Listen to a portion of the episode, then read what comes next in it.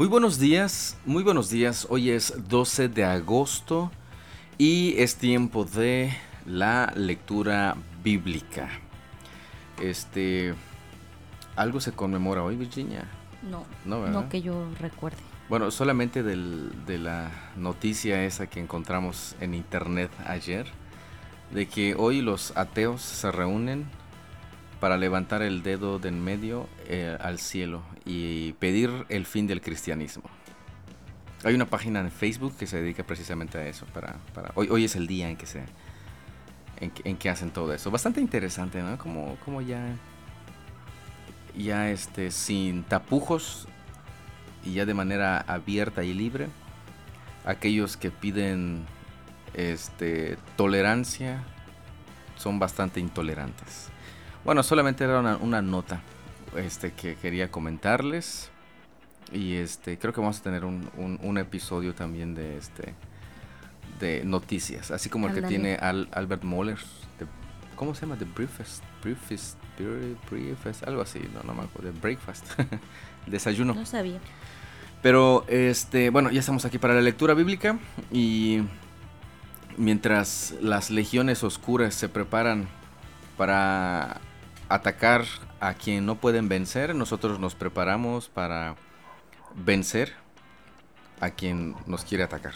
¿Qué te parece, Virginia? Ay, órale, muy inspirado. sabes, muy este, el Señor de los Anillos. Ándale. Este, ¿Qué vamos a leer el día de hoy? Primera de Samuel 2, Romanos 2, Jeremías 40 y Salmo 15 y 16. Perfecto, esa es la lectura del día de hoy. Las recomendaciones usted ya se las sabe y de antemano pida la dirección de nuestro Dios en todo en todo momento, no solamente para la lectura, en todo en todo momento. Pues creo que estamos listos, ¿verdad? Ya tenemos aquí el cafecito que el Ferchi me preparó. Gracias, Fercho, por el cafezazo. Va a ser este barista el carnalito. Ándale. Veo muy limpio tu escritorio. Virginia, me estás quemando en, en vivo. Siempre ha estado limpio mi escritorio. No, pero siempre tienes muchas cosas, micrófonos y todo eso, y ahorita solo veo. No sé, Solo lo veo bastante No, se ve bien. acomodado. Bueno, se Bueno. por esta- ahí, Es, es una mesita como de 90 por, ni un metro. por tiene. 60 y pues qué más le va a caber a esta. Ahí está, ahí está mi metro, boludo, lo que preguntabas. 90 por 60, ¿qué le va a caber aquí? Los dos micrófonos ocupan más de la mitad. La máquina ocupa otra mitad. No, pero no sé, se ve hasta espacioso. no sé. Gracias, Bueno. Virginia, gracias, Bueno. Virginia. Ya me hiciste sentir bien. Ya, ya no tengo que acomodar porque está todo, todo limpio el día de hoy. pues vamos a, a iniciar la lectura del día de hoy. Creo que ya estamos bastante listos. Este, eh, su Biblia, su aplicación, lo que tenga, mesa espaciosa listas y, y también cafecito listo, o té, o coca, o champurrado, el que vaya a tomar. Ay, comenzamos. Comenzamos. Primera de Samuel 2. Luego Ana oró. Mi corazón se alegra en el Señor. El Señor me ha fortalecido. Ahora tengo una respuesta para mis enemigos. Me alegro porque tú me rescataste. Nadie es santo como el Señor. Aparte de ti no hay nadie. No hay roca como nuestro Dios. Dejen de ser tan orgullosos y altaneros. No hablen con tanta arrogancia, pues el Señor es un Dios que sabe lo que han hecho. Él juzgará sus acciones. El arco de los poderosos está quebrado, y los que tropezaban ahora son fuertes. Los que estaban bien alimentados ahora tienen hambre, y los que se morían de hambre ahora están saciados. La mujer que no podía tener hijos ahora tiene siete, y la mujer con muchos hijos se consume. El Señor da tanto la muerte como la vida. A unos baja a la tumba y a otros levanta. El Señor hace a algunos pobres y a otros ricos. A unos derriba y a otros levanta. Él levanta al pobre del polvo y al necesitado del basurero. Los pone entre los príncipes y los coloca en los asientos de honor. Pues toda la tierra pertenece al Señor, y Él puso en orden al mundo. Él protegerá a sus fieles, pero los perversos desaparecerán en la oscuridad. Nadie tendrá éxito solo por la fuerza. Los que pelean contra el Señor serán destrozados, Él retumba contra ellos desde el cielo, el Señor juzga en toda la tierra, Él da poder a su rey, aumenta la fuerza de su ungido. Después el Cana regresó a su casa en Ramá sin Samuel, y el niño servía al Señor como ayudante del sacerdote Elí. Ahora bien, los hijos de Elí eran unos sinvergüenzas que no le tenían respeto al Señor ni a sus obligaciones sacerdotales. Cada vez que alguien ofrecía un sacrificio, los hijos de Elí enviaban a un sirviente con un tenedor grande de tres dientes. Mientras la carne del animal sacrificado aún se cocía, el sirviente metía el tenedor en la olla y exigía que todo lo que sacara con el tenedor fuera entregado a los hijos de Elí. Así trataban a todos los israelitas que llegaban a Silo para adorar. Algunas veces el sirviente llegaba aún antes de que la grasa del animal fuera quemada sobre el altar. Exigía carne cruda antes de que hubiera sido cocida, para poder asarla. Si el hombre que ofrecía el sacrificio respondía, Toma toda la que quieras, pero solo después de quemarse la grasa, el sirviente insistía, No, dámela ahora o la tomaré por la fuerza. Así que el pecado de estos jóvenes era muy serio ante los ojos del Señor, porque trataban las ofrendas del Señor con desprecio. Pero Samuel, aunque era solo un niño, servía al Señor. Vestía una túnica de lino como la del sacerdote. Cada año su madre le hacía un pequeño abrigo y se lo llevaba cuando iba con su esposo para el sacrificio. Antes de que ellos regresaran a su casa, Elí bendecía a Elcana y a su esposa, diciendo, que el Señor les dé otros hijos para que tomen el lugar de éste que ella entregó al Señor. Entonces el Señor le dio a Ana tres hijos y dos hijas. Entre tanto, Samuel crecía en la presencia del Señor. Ahora bien, Elí era muy viejo, pero estaba consciente de lo que sus hijos le hacían al pueblo de Israel. Por ejemplo, sabía que sus hijos seducían a las jóvenes que ayudaban a la entrada del tabernáculo. Elí les dijo, He oído lo que la gente dice acerca de las cosas perversas que ustedes hacen.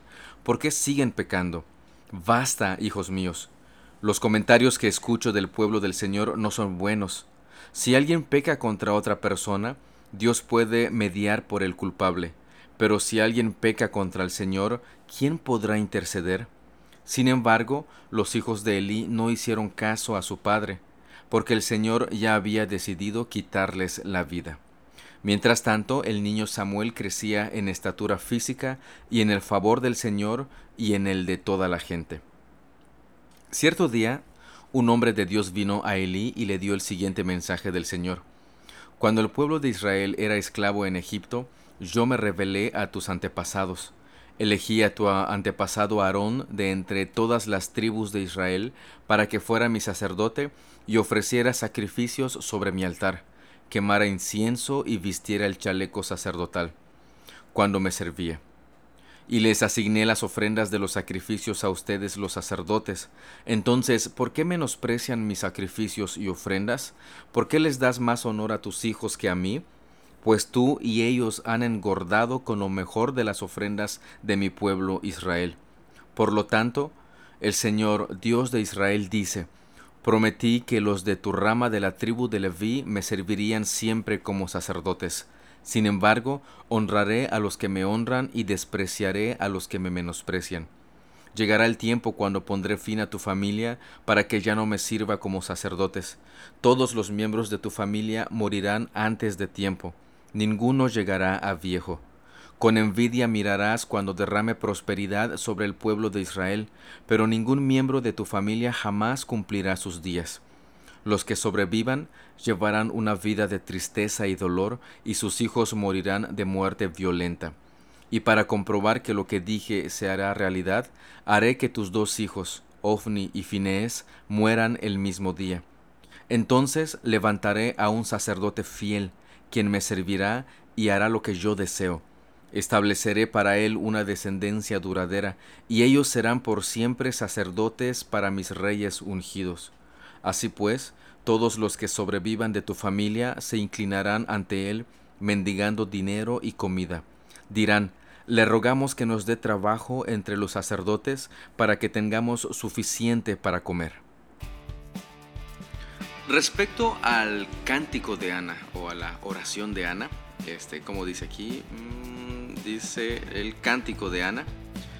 Este, hay una parte que es bastante, bastante similar al Salmo 113, donde dice que el Señor levanta este, al pobre del polvo y al necesitado del basurero, lo pone entre los príncipes y los coloca en los asientos de honor.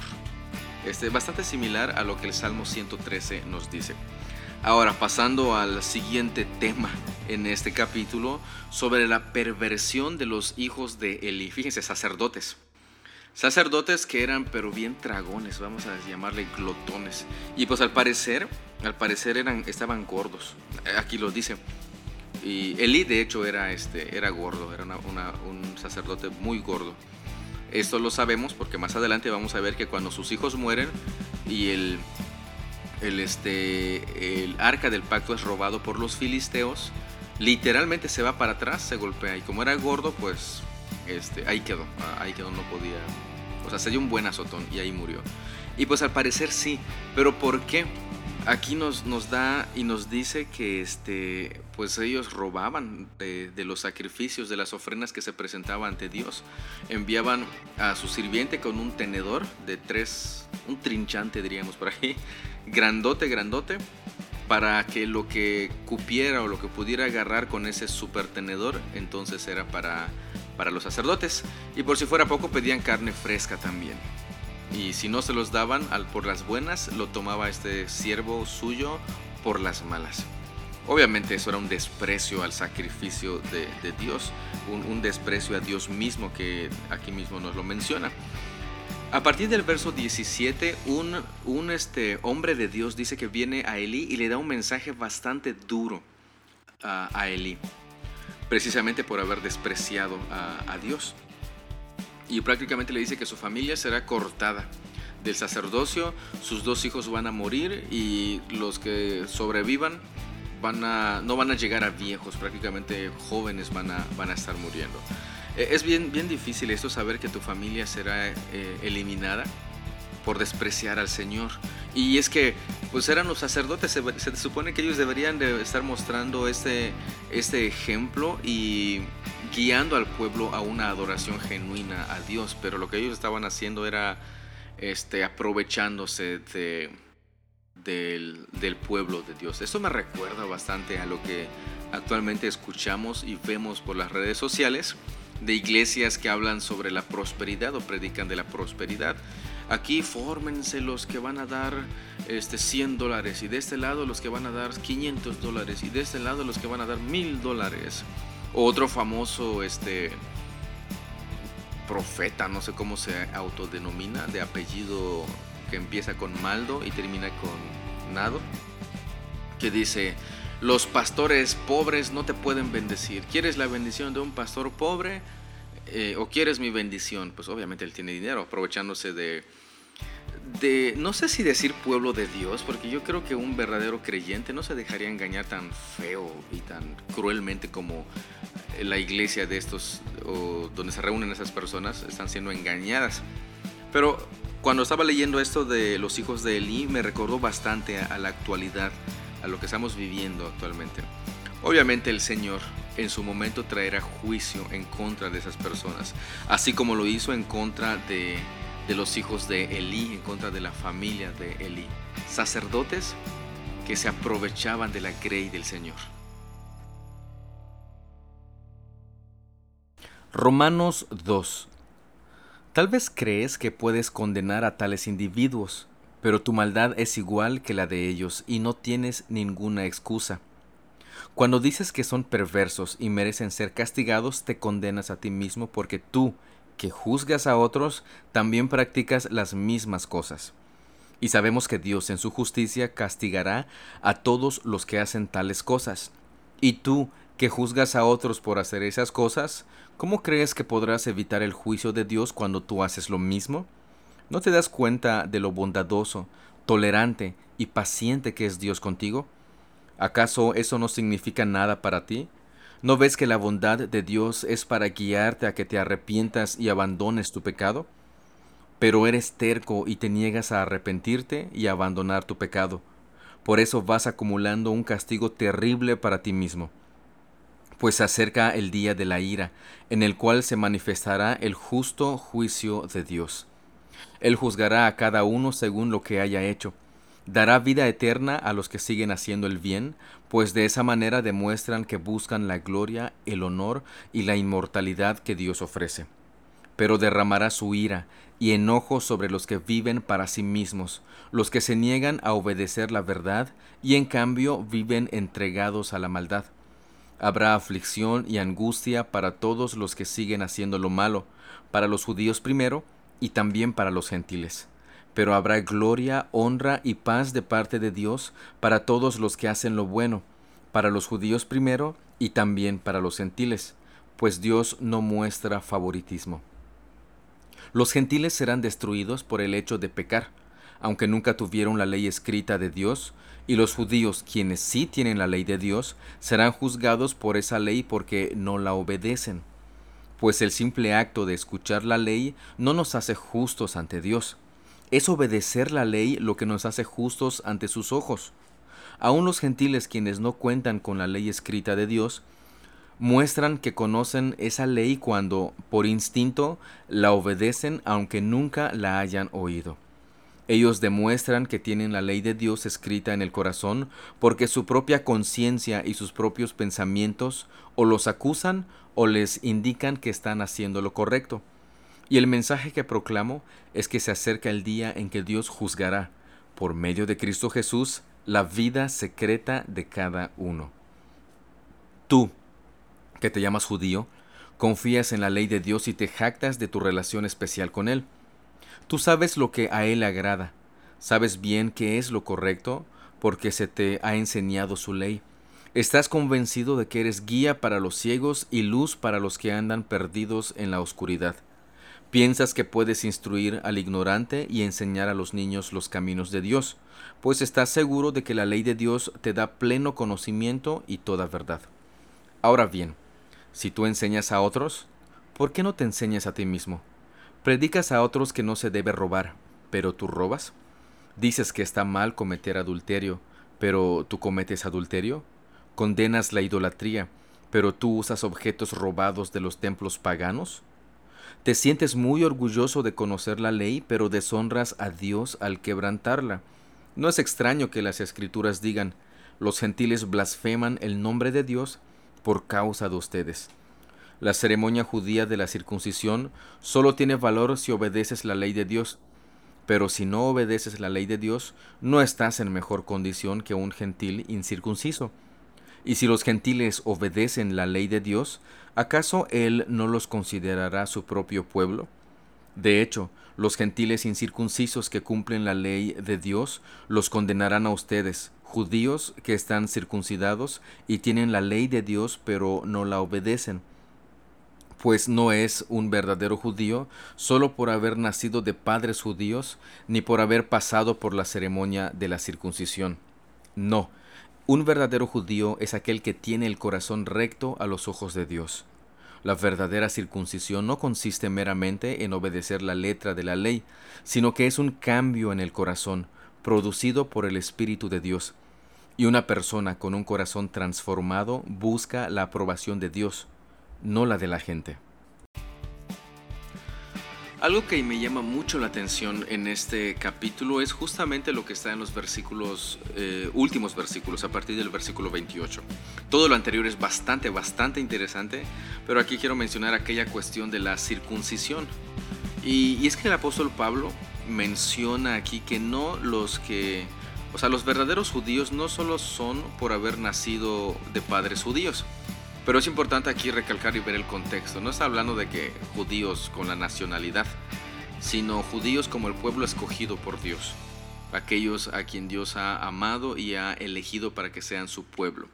Dice, no son aquellos que nacieron eh, solamente por este en el pueblo de Israel o porque pasaron por la ceremonia de la circuncisión.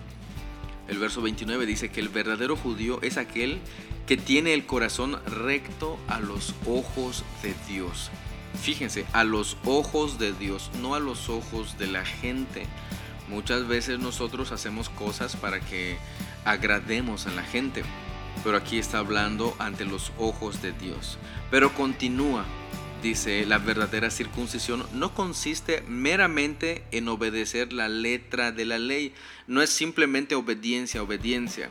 A veces le contamos historias bíblicas a nuestros hijos y nuestra moraleja es, ves hijo, tienes que obedecer. Y es hasta una canción muy famosa del Patito Juan que dice, obedece a tu papá. Y se lo ponen a los niños cuando están de desobedientes. Pero fíjense, la verdadera circuncisión no consiste en meramente obedecer la letra de la ley, sino que es un cambio en el corazón. Y este cambio en el corazón lo produce el Espíritu Santo, ni siquiera el hombre, ni siquiera que lo llevemos a terapia, ni siquiera que vaya todos los días al templo o escuche las predicaciones en línea, no. Es el Espíritu Santo que sí, utilizando la palabra, utilizando el Evangelio, hace ese cambio en el corazón de las personas. Y lo que hace una persona cuyo corazón ha sido transformado por el Espíritu Santo es buscar la aprobación de Dios y no la aprobación de la gente. Entonces, pues digámosle al patito Juan que se vaya a leer su Biblia y no solamente diga que es obedecer por obedecer. Debe haber un cambio en el corazón de las personas y este cambio lo produce el Espíritu Santo. Jeremías 40. El Señor le dio a Jeremías un mensaje después de que Nabuzaradán, capitán de la guardia, lo dejó libre en Ramá. Este había encontrado a Jeremías atado con cadenas entre todos los demás cautivos de Jerusalén y de Judá que estaban siendo desterrados a Babilonia.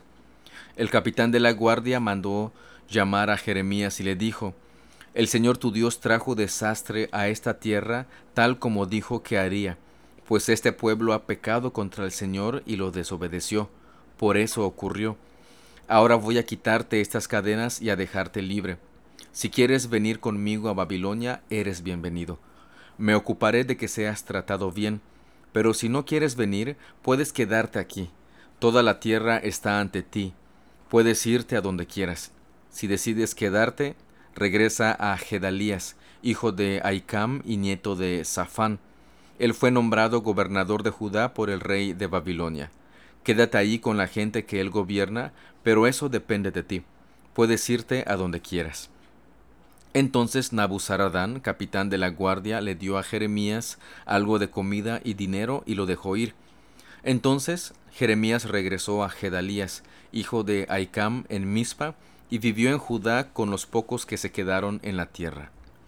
Los líderes de los grupos guerrilleros judíos que estaban en el campo oyeron que el rey de Babilonia había nombrado a Gedalías, hijo de Aicam, gobernador sobre las personas pobres que fueron dejadas en Judá, es decir, los hombres, las mujeres y los niños que no habían sido desterrados a Babilonia.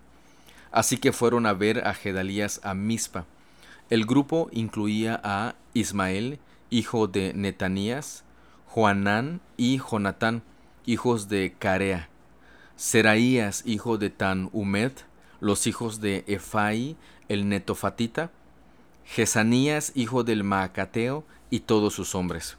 Gedalías les juró que los babilonios no querían hacerles ningún daño. No tengan miedo de servirles, vivan en la tierra y sirvan al rey de Babilonia y todo les irá bien, les prometió. En cuanto a mí, permaneceré en Mizpa para representarlos a ustedes ante los babilonios cuando vengan a reunirse con nosotros. Establezcanse en las ciudades que han tomado y vivan de la tierra. Cosechen las uvas, los frutos de verano y los olivos y almacénenlos. Cuando los judíos que se encontraban en Moab, Amón, Edom y en los otros países cercanos oyeron que el rey de Babilonia había dejado un puñado de gente en Judá y que Gedalías era el gobernador, comenzaron a regresar a Judá de los lugares a donde habían huido. Se detuvieron en Mizpa para encontrarse con Gedalías y luego se fueron a los campos de Judá para recoger una gran cosecha de uvas y de otros cultivos. Poco tiempo después, Joanán, hijo de Carea, y los otros líderes guerrilleros fueron a ver a Gedalías en Mizpa. Le dijeron, ¿sabías que Baalis, rey de Amón, ha enviado a Ismael, hijo de Netanías, para asesinarte? Pero Gedalías se negó a creerles. Más adelante, Joanán habló con Gedalías en privado y se ofreció para matar a Ismael en forma secreta. ¿Por qué deberíamos permitir que venga y te mate? preguntó Joanán. ¿Qué le sucederá entonces a los judíos que regresaron? ¿Por qué los pocos que quedamos deberíamos terminar esparcidos y perdidos? Pero Gedalías le dijo a Joanán, Te prohíbo que hagas semejante cosa, ya que mientes en cuanto a Ismael. Pues como ya hemos visto, no hay plazo que no se cumpla sobre lo que el Señor ha prometido.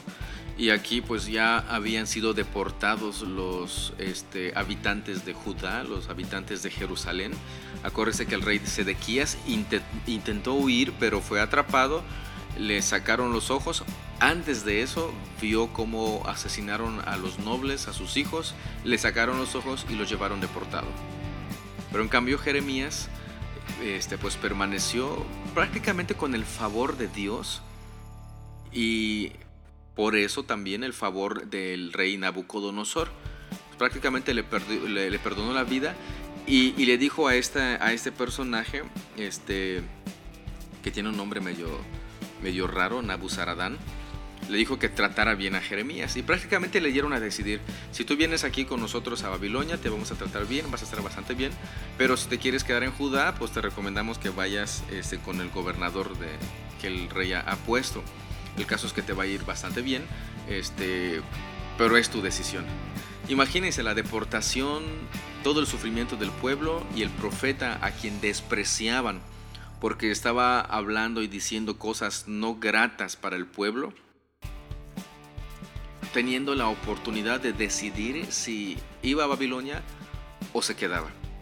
Y cualquiera fuera la decisión iba a ser respetada y obviamente con el apoyo del rey y de este, este personaje Nabu Saradán.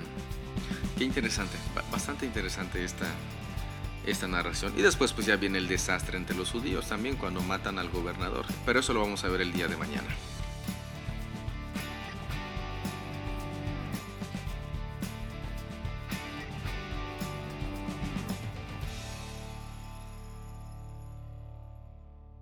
Salmo 15 Señor, ¿quién puede adorar en tu santuario?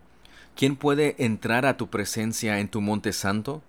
Los que llevan una vida intachable y hacen lo correcto, los que dicen la verdad con corazón sincero, los que no se prestan al chisme ni le hacen daño a su vecino, ni hablan mal de sus amigos, los que desprecian a los pecadores descarados y honran a quienes siguen fielmente al Señor y mantienen su palabra aunque salgan perjudicados. Los que prestan dinero sin cobrar intereses y no aceptan sobornos para mentir acerca de un inocente. Esa gente permanecerá firme para siempre. Salmo 16. Manténme a salvo, oh Dios, porque a ti he acudido en busca de refugio.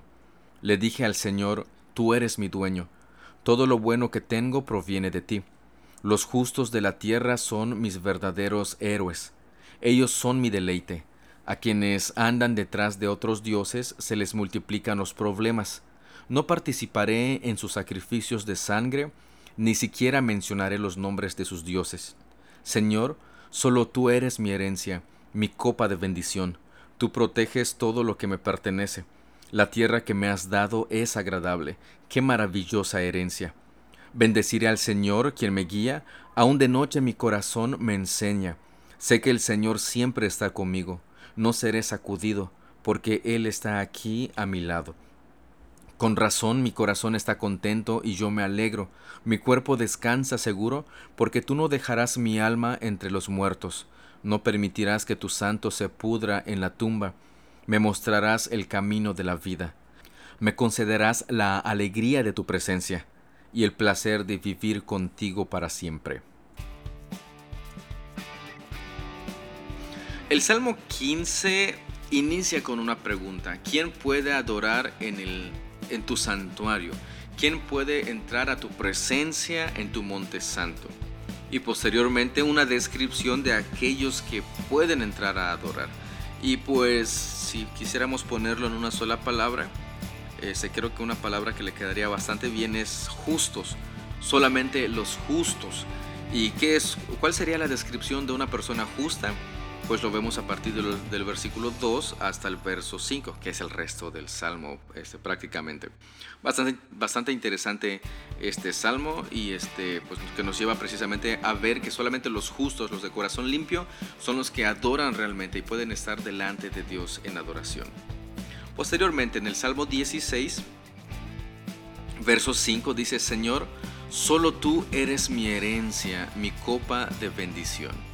Si hay algo que he estado meditando y pensando por mucho tiempo, es que pues dada la labor que, hacemos, este, nos movemos de ciudad a otra cada cierto tiempo. Hemos vivido en Mérida, hemos vivido en este, dos veces en Mérida, Playa del Carmen y ahora Cozumel.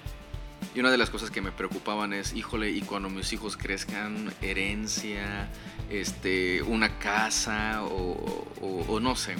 Y entonces como que me quitaba el sueño y empezaba a pensar, ¿y, qué va a ser de ellos?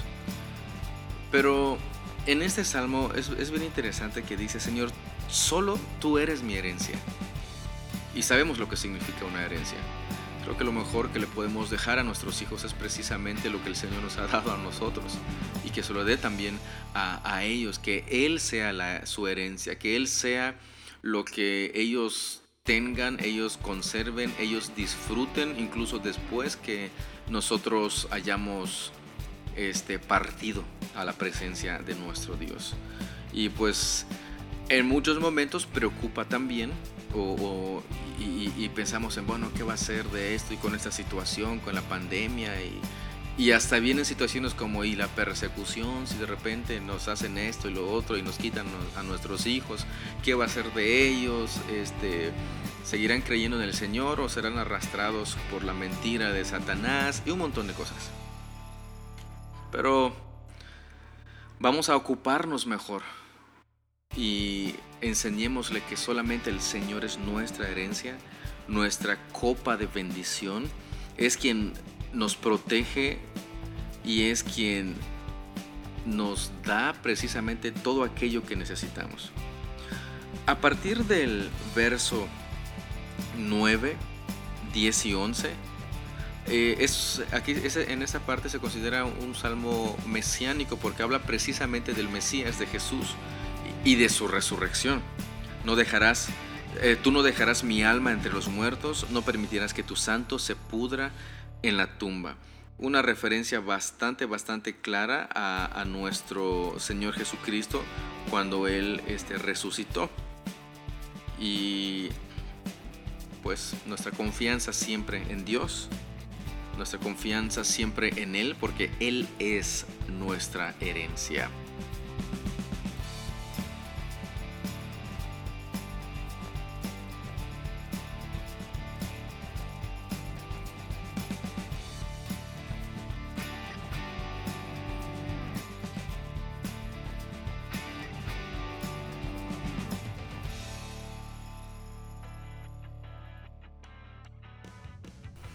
Ahora sí, ahí viene Virginia porque ya terminamos, ya se incorpora y se pega el super micrófono. ¿Qué onda Virginia? ¿Lista? Aquí estoy, aquí estoy. Aquí estás.